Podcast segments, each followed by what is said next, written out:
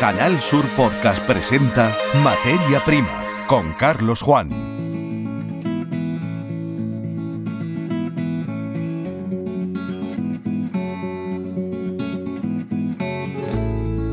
Bienvenidos a un nuevo episodio de la saga Materia Prima en la web de Canal Sur Radio y Televisión. En esta ocasión damos protagonismo a la ganadería, viajando desde Los Pedroches, la provincia de Córdoba, hasta el interior de la provincia de Huelva. ¿Cómo están las bellotas en las dehesas? ¿Cómo afecta la sequía al engorde de los animales? ¿Hay demanda de jamón ibérico por parte de los consumidores o se ha retraído las peticiones en torno a este alimento? Nuestro viaje continuará por las sierras del interior de la provincia de Jaén gracias a la transhumancia. Hasta 40.000 cabezas de ganado se desplazan en rebaños desde Sierra Morena a la Sierra del Segura. Fuera de la provincia de Jaén, aunque las veredas, cordeles y cañadas, en mejor o peor estado, sobrevivan, no hay mucha más transhumancia. Como en otras actividades relacionadas con la agricultura, el relevo generacional es complicado. También lo es el mantenimiento de los corredores. En este programa nos interesaremos también por la variedad Júcar de melones, cuya recolección y exportación ha comenzado ya en Sanlúcar de Barrameda, en la provincia de Cádiz. Comenzamos.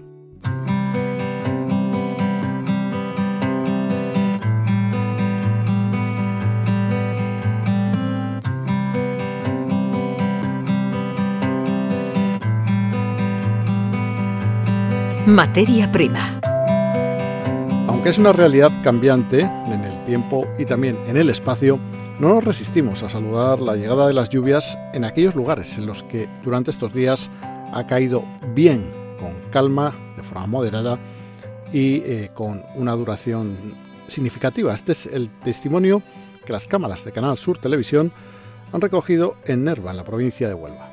Pues sí llovió, sí, bastante, bastante, vamos, que, alegría de, de, caer tanta agua que, hacía falta, aquí en toda España, claro, no hacía falta, desde luego, hacía falta, aunque tú sabes que la, fruta y eso se estropea, pero bueno, aquí como no sea la fruta y las naranjas, los arándanos, algo que, que hay todavía, ya las naranjas y eso ya está casi terminada de recoger, pero los arándanos, que es lo que más está, pero bueno, algo se tiene que sacrificar para que haya agua y si tiene que caer bastante agua, hombre, no esa lluvia que, vamos a nagarnos, no, pero sí, si cayó por lo menos tres cuartos de hora, una hora por ahí fuerte, estuvo muy bien, estuvo muy bien.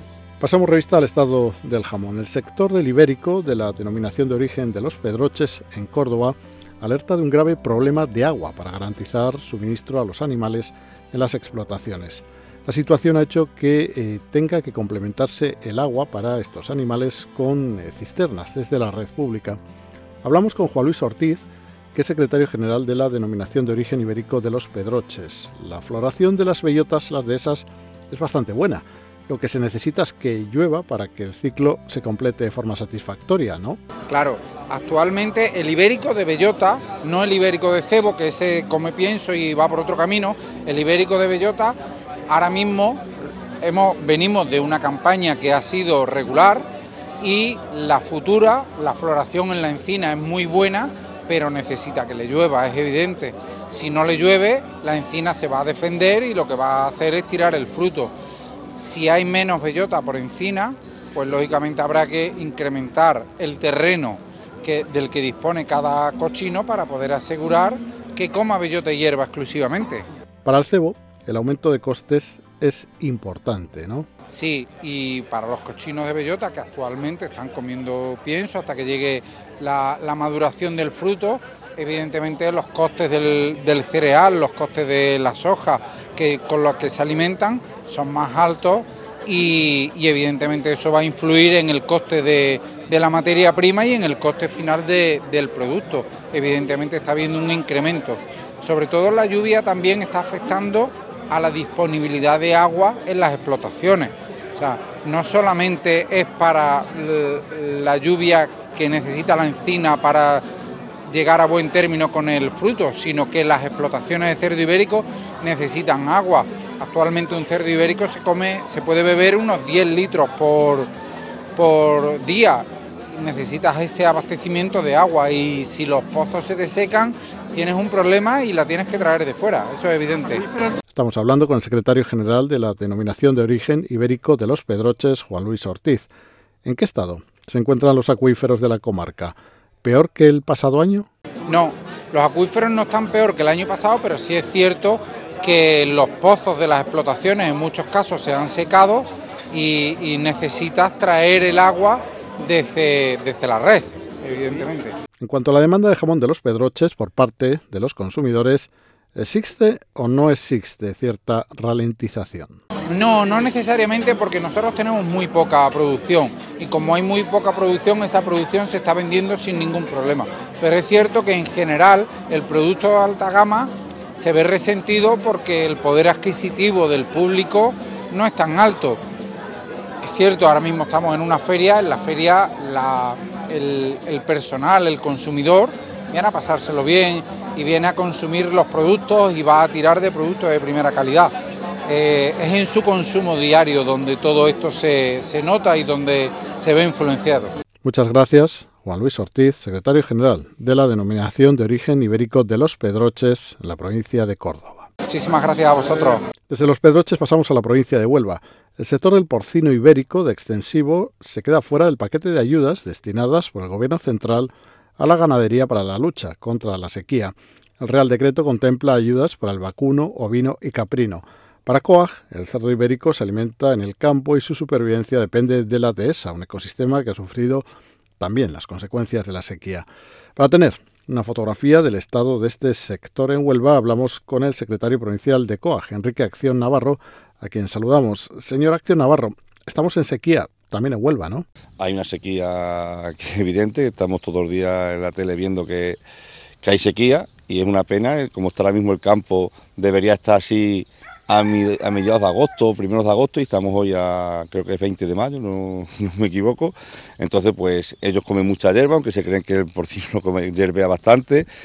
Es un suplemento para su alimentación, es verdad que el cerdo ibérico extensivo se suele echar de comida casi todo el año, excepto en montanera, pero que la verdad es que hay que suplementar entre, si antes echamos un kilo, porque echa dos kilos y al final hay que gastar doble de pienso en un año en el que los precios han acompañado, pero la subida de costes han hecho que la rentabilidad sea baja o incluso nula, entonces pues nos extraña la falta de criterio este, en este, caso del gobierno de dejarnos fuera de las ayudas. ¿Qué podemos decir en el caso de la provincia de Huelva del estado de la bellota en la dehesa? La bellota todavía no se sabe, ahora mismo estamos en plena floración, ya se ve bastante fruto, este año se ve bastante fruto, pero dependemos de que llueva. Evidentemente la encina si no llueve y, las condiciones climáticas no son las convenientes, pues puede ser que cuando llegue septiembre, octubre, pues tire la bellota porque no tenga suficiente alimentación el fruto, el árbol, para aguantar el fruto. Evidentemente, si viene un verano muy caluroso y muy malas condiciones, pues no sabemos lo que va a pasar. Evidentemente, es ahora mismo jugar con una bola de cristal a ver si hay bellota o no. Ahora mismo se ve muchísimo fruto, es mucho mejor esta campaña que a priori que la anterior, pero como nosotros decimos, duermen muchas noches al raso y no sabemos cómo va a pasar de aquí hasta noviembre empieza la montanera. Creemos que si llueve, pues puede ser que se mantenga el fruto, evidentemente ya el pasto no va a salir a hierba, no va a salir, como es lógico, pero por lo menos para los árboles que se limpien y que coja algo de savia, pues nos viene bien. Señor Acción Navarro, secretario general de COAG en la provincia de Huelva, el efecto de lo que nos está contando creemos ¿no? que se manifestará a partir del mes de septiembre. Claro, es que los, ganaderos contamos los años diferentes, contamos de septiembre a septiembre, no hacemos de enero a diciembre. Para nosotros la montaña empieza en noviembre y nuestro año ganadero empieza en septiembre. Nosotros estamos hablando ahora, hasta, ahora mismo, hasta septiembre, pues tenemos que suplementar, como hacemos todos los años, pero también es verdad que tenemos problemas, ya podemos tener problemas incluso de agua, ya que hay explotaciones, como el año pasado en el Andévalo de Huelva, que tuvieron que eh, llegar a un acuerdo con Mancomunidad, me parece que fue, para que pusieran cubas de agua para llevarle agua a la finca, pues no había agua en la finca. Entonces, el problema es más grave de lo que pensamos. La, comida podemos buscarla fácilmente, el agua es más complicado. ¿Dónde se concentran los problemas de falta de agua? Pues tiene más problemas el Andévalo de Huelva, aunque como viene este año, ya algunas fincas, aquí da el término de Aroche, tuvieron que buscar agua en vecinos, que la solidaridad entre ganaderos siempre existe y existirá, en ayudar al vecino porque es necesario ayudarnos entre todos. Así las cosas, y con el diseño vigente de la política agraria común, ¿qué demanda dirige este sector al Gobierno? Nosotros solicitamos que se abra una línea de ayudas directas al sector porcino ibérico en extensivo. Entendemos que es un sector pequeño, pero que es necesario y de hecho su producto, que es el jamón, es un emblema por el cual España se conoce y creo que no, no podemos dejar abandonado, abandonado a muchas explotaciones familiares. Hay que, hay que decir que, sobre todo en Huelva, las explotaciones son familiares, de gente que vive en los pueblos, de gente que, que busca trabajadores en la zona, que estamos hablando siempre de España vaciada y cuando hay que ayudarlos, pues siempre nos quedamos sin ayuda, nos quedamos fuera y, me da pena que yo en la oficina vaya mucha gente decir, Enrique, ¿qué hago? Que quiero quitar los cochinos. Entonces, pues creemos que es obligatorio y es esencial buscar una ayuda, una línea directa para el porcino ibérico extensivo. Enrique Acción Navarro, secretario general de COAG en Huelva, muchas gracias por ser parte de los contenidos del podcast Materia Prima de Canal Sur Radio y Televisión. Escuchas Materia Prima. Canal Sur Podcast.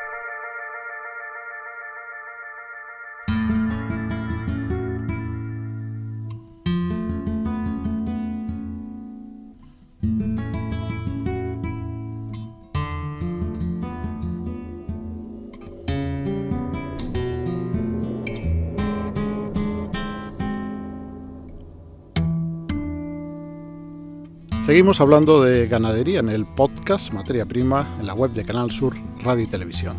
La provincia de Jaén es una de las pocas que conserva la transhumancia del ganado.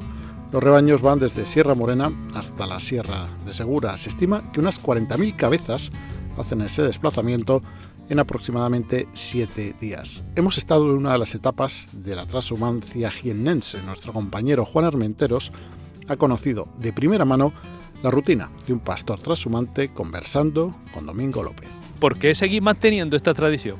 Pues esta tradición eh, lleva de muchos años, mi padre, mi abuelo, y está bien. Esta tradición no esperamos que se pierda y ya está.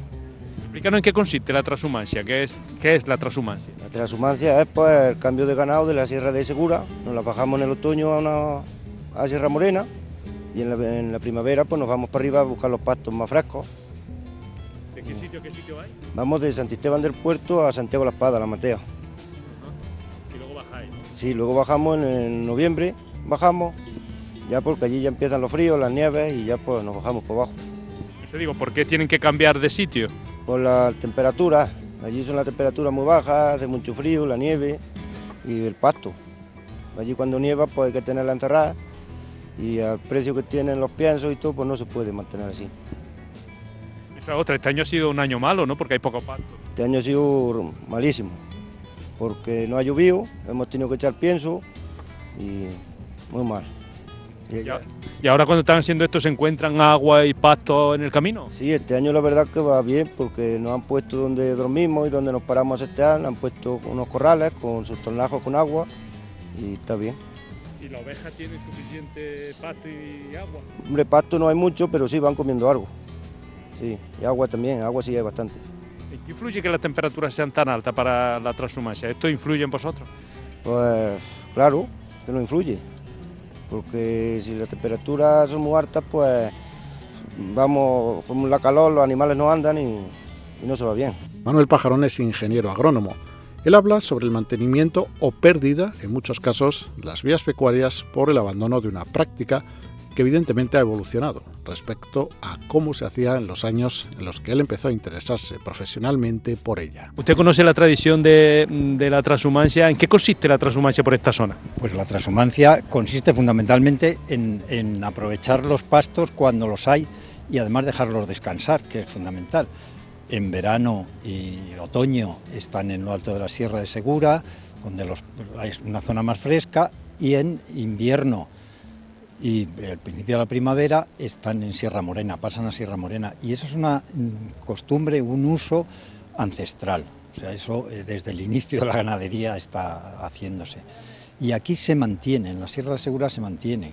Este otoño, por ejemplo, han pasado de la Sierra Segura a Sierra Morena 40.000 cabezas, fundamentalmente ovejas, 38.000 cabezas y lo otro repartido entre cabras y vacas pero eso es una costumbre, un uso que se mantiene y es un uso sostenible porque los pastos, primero, en, las épocas eh, van donde están en, esa época, pero es que además luego descansan los pastos durante seis meses con lo que se recuperan, se pueden recuperar perfectamente. Y encima unen territorios, o sea, que, que tiene un valor ecológico muy alto porque todo este camino que hacen de 7, 8, 10 días, todo lo que separa es un corredor vivo, puesto por ahí van dejando semillas, van dejando animales que les siguen, van, y todo eso son corredores ecológicos de muchísima importancia. Eso es un, uso que ha estado muy extendido en toda la península ibérica y ahora, bueno, pues por cambios de costumbres, por la disminución de la ganadería extensiva, que es una pena, y ahí están los incendios para señalarlos que, que es necesario que estén en los montes, pues se está perdiendo, pero aquí se mantiene. Eh, De lo que ha dicho que bueno que es fundamental por estos caminos que pasa por esta, eh, eso también es otro problema, ¿no? Porque se van perdiendo, incluso se quejan algunos de que prácticamente pues casi han desaparecido esas vías pecuarias, ¿no? Bueno, eh, sí es un, es un problema que desaparezcan. De hecho, algunas se han ocupado por carreteras y tal, pero hay una ley de vías pecuarias y las vías pecuarias deben respetar, son ter- terreno público y por tanto inen- in- inenajenable. Lo que pasa que a veces, bueno, pues si llegamos a una carretera, pues tendrá que ir la vía por al lado. O como ocurre ahora mismo en, en ciertos tramos de este mismo recorrido, que el, el- la Guardia Civil, el tráfico, tiene que parar el, el tráfico de vehículos para que pasen los rebaños, porque tienen preferencia, o sea, más, más antiguas. ¿Y han cambiado mucho eh, desde que usted empezó con la transhumancia a hoy? ¿Ha cambiado mucho la transhumancia en esta zona? ¿O no? Hombre, no ha sí ha cambiado, ha cambiado porque ahora mismo los ganaderos eh, están mejor equipados, entonces normalmente pues llevan todoterrenos que les acompañan. Cuando hace unos cuantos hace 40 años, cuando empecé yo a conocerla, pues era en caballerías donde se llevaban el, el- y todo eso. Ahora mismo pues se lleva en todoterreno. Ahora mismo están comunicados con teléfonos móviles continuamente. Ahora mismo acabamos de, ver que nos decían que el próximo rebaño va a pasar dentro de hora y media porque acaba de hablar con el ganadero y le ha dicho dónde está. Eso hace unos cuantos años, pues no. Cuando salían, salían y no tenían, entraban en contacto hasta que podían llegar a alguna otra población donde pudieran hablar por teléfono. Ahora mismo el contacto es permanente, o sea, en eso ha mejorado mucho pero la, la esencia, que es que el ganado pasa andando desde Sierra Morena, Sierra de Segura y Sierra de Segura a Sierra Morena en, en otoño, eso sigue igual. Para la transhumancia es un año complicado por la falta de pastos y de agua. El Ayuntamiento de Beas de Segura ha organizado este año el segundo festival de la transhumancia. Materia prima con Carlos Juan. Estamos en plena temporada de melones. En Sanlúcar de Barrameda se prevé recolectar este año 4 millones de kilos, la variedad júcar, característica de la localidad gaditana y reconocible por su dulzor. En la Plaza de Abastos de Sanlúcar se ha organizado una degustación gratuita de estos melones. Ahí nos hemos encontrado con un agricultor que es una institución en las redes sociales y por extensión en los medios de comunicación, Guancho Ibáñez. Nos explica los secretos de la variedad júcar de los melones que crecen a la orilla del río Guadalquivir. La producción, nos dice, va viento en popa. Hoy podemos estar hablando más o menos en torno a unos 80 o 90 mil kilos y hoy tenemos mucho menos. Hemos llegado a tener algunos días hasta 130 y más de 130 mil kilos en una subasta y la zona cuenta con tres subastas, aunque fíjate lo que tiene lo que es la zona de melones. Ah, Las otras tienen un poquito menos, pero también tiene su parte. Esta, como yo digo, eh, tiene su cantidad. Es la que suele tener más melones, también la que tiene más terreno, lo que es dedicar al melón, pero eh, es la que tiene más melones, como yo digo. ¿Por qué está tan cotizado este melón, Guancho? El melón este tan cotizado eh, en verdad es porque es un melón dulce, dulce, tierno, lo, lo bueno que tiene, que tiene un olor increíble y otra cosa buena que tiene los grados gris que coge. Llega a coger algunas veces hasta 16, 17 grados gris en esto.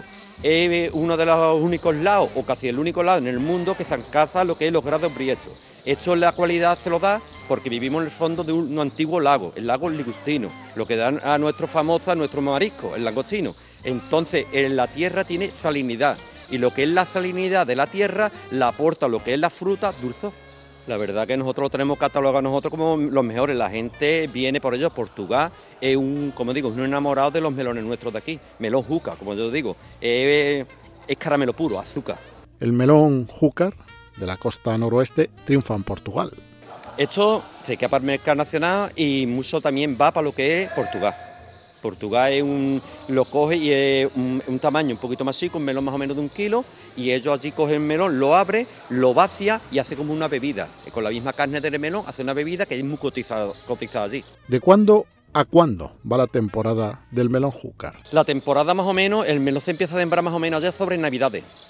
Sobre ya el 20 de, de diciembre empieza a sembrarse. Los primeros se cogen más o menos finales de marzo, primero eh, más o menos abril se cogen los primeros. Y suele durar más o menos hasta septiembre, poco más, poco menos. Suele durar. Eh, alcanzamos lo que la zona en torno de 3 a 4 millones de kilos. Nosotros este año, este año que ha habido más escasez de lluvia y todas las cosas, nosotros lo que nos afecta un poco ha sido lo que las heladas, las heladas que hubo en el mes de enero eh, y los fríos, y los cuajes, las cosas, como sembramos en diciembre, pues eso cuál, mm, hubo un poquillo en torpieza para lo que fue lo que la polinización de, lo- de las abejas. Muchas gracias, Juancho, agricultor de la cooperativa Virgen del Rocío de Sanlúcar de Barrameda. Escuchan Materia Prima, el podcast en Canal Sur Radio y Televisión de Andalucía.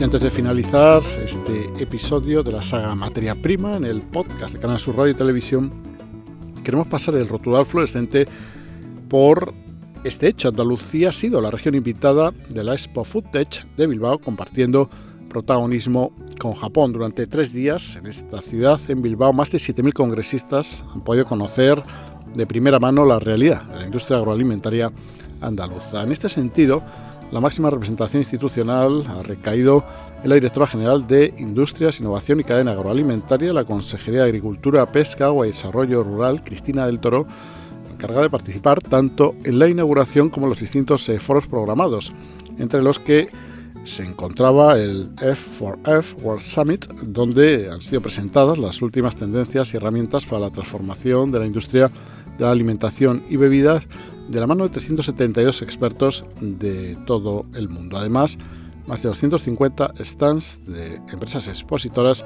han estado presentes en esta Expo Food Tech de Bilbao. Durante su intervención, Cristina del Toro ha explicado los grandes retos que tiene el sector, así como la importancia de participar en un encuentro de estas características, agradeciendo la invitación formulada a Andalucía para un escaparate que es de gran importancia para una región que ostenta una especial relevancia por sus exportaciones. Para Del Toro, la transferencia de conocimiento en materia de innovación juega un papel muy importante en esta feria eminentemente tecnológica. Hay que apostar por descubrir las últimas innovaciones que van a transformar el sector de la alimentación.